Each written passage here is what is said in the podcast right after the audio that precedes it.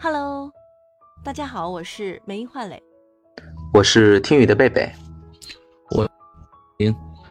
呃，前一段时间有因为一篇小作的事儿，把当红的一个算是主算，他应该算主播还是算什么呢？我觉得董宇辉，你们认为他是一个主播？主播，实际上带货主播。嗯，我觉得他是主播。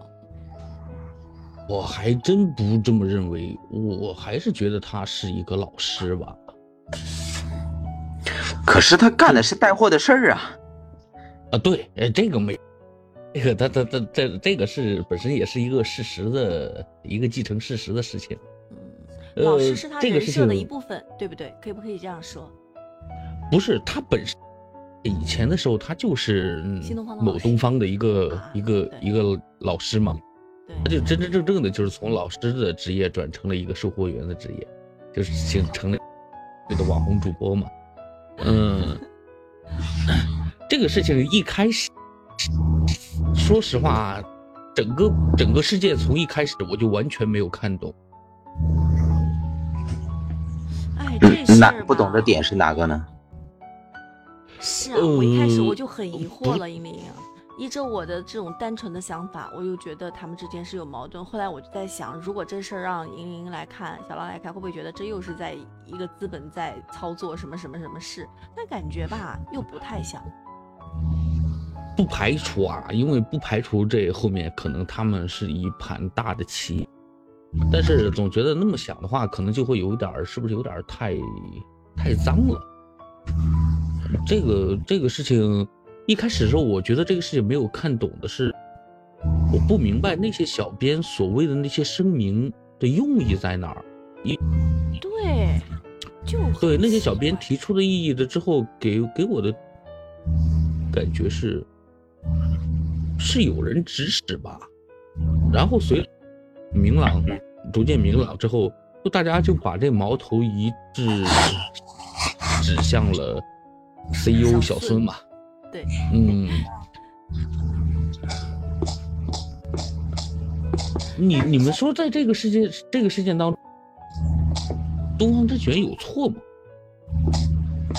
哎，这我觉得不能叫错，对吧？对，争取自己的利益嘛。嗯，不是，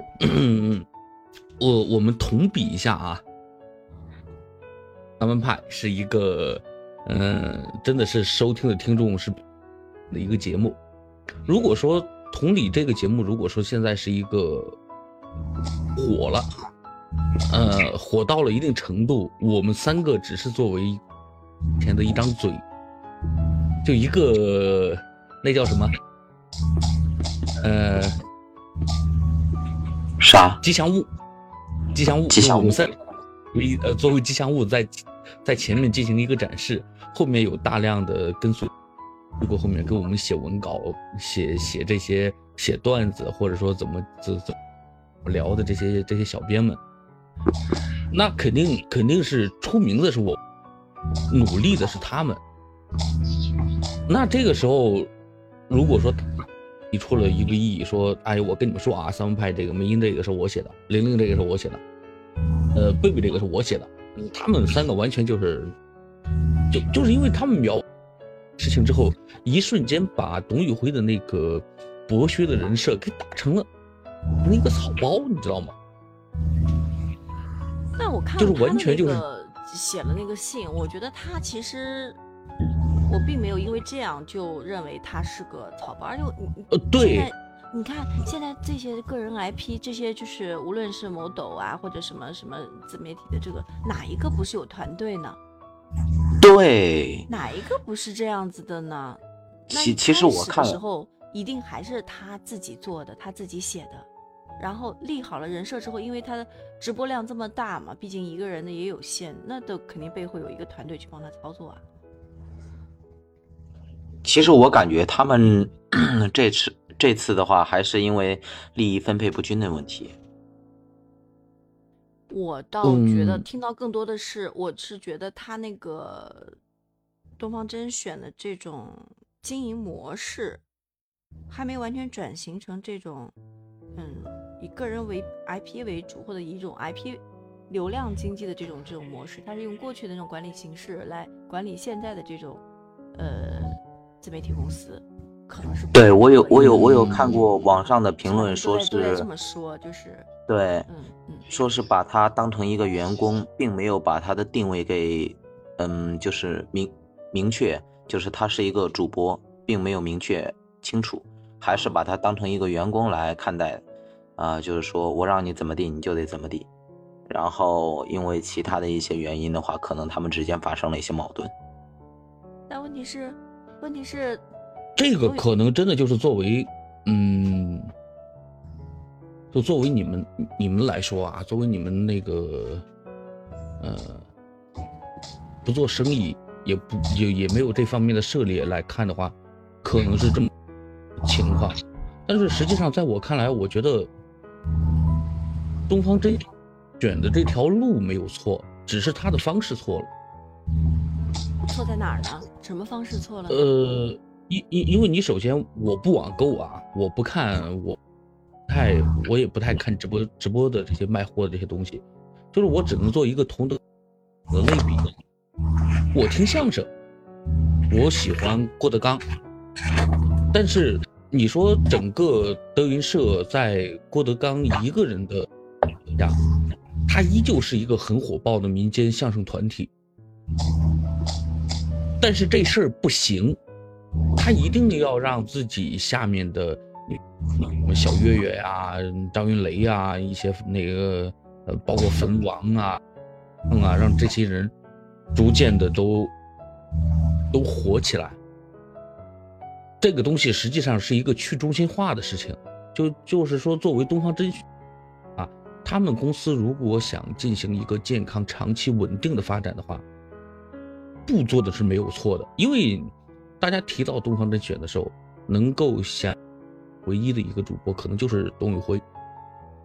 但是你你长期这样的话，那我们打一个比方，有一天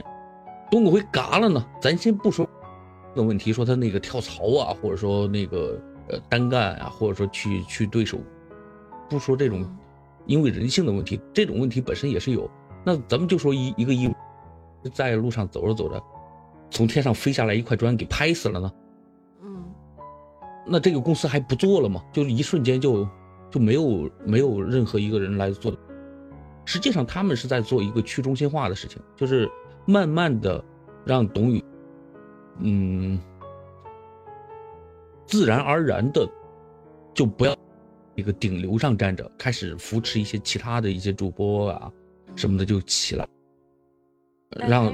让东方甄选这个公司，也有点对太损自己了吧？他这个方式太脏了，这个东西一定是要，就是参与中的人，这参与到其中其中的人一定是要包括董宇辉的，就是我我跟你，嗯我们公司以后要 要想持续健康稳定的做一个发展的话，嗯，我们现在决定，我们公司做一个决定，准备，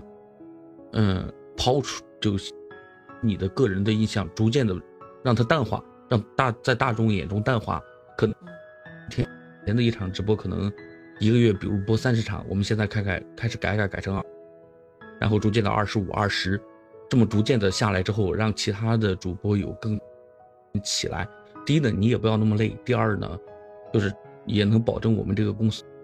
持续的发展。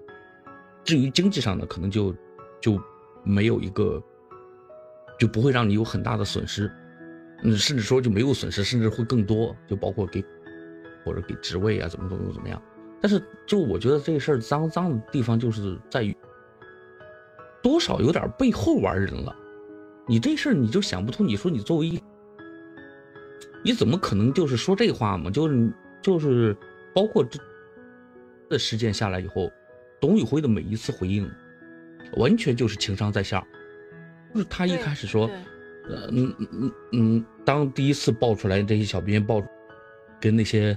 他们叫什么丈母娘党嘛，就是说这个、嗯、这个啊，这这是我们小编我们团队写的，嗯，然后这事儿爆出来，大家肯定就要问嘛，说那个嗯小董这个事情到这些文章到底是不是小作文？然后人家董宇辉的回答是非常正面的，说，哦，不是的，是我们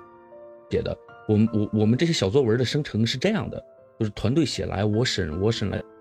多我再改一遍，可以用了，那我们我就用了，这个是没有问题的，这个对，一呢也是正向的，第二呢也是就基本上是滴水不漏，结果这群啊，就 这小编这傻子就说，那你这不对呀，那。什么是河南是山西那个，你就改了五个，你你一个词儿一个词儿没改。对，这次对东北这个我你你最多你就改了五个词儿，跟你有有啥关系啊？就是完全就是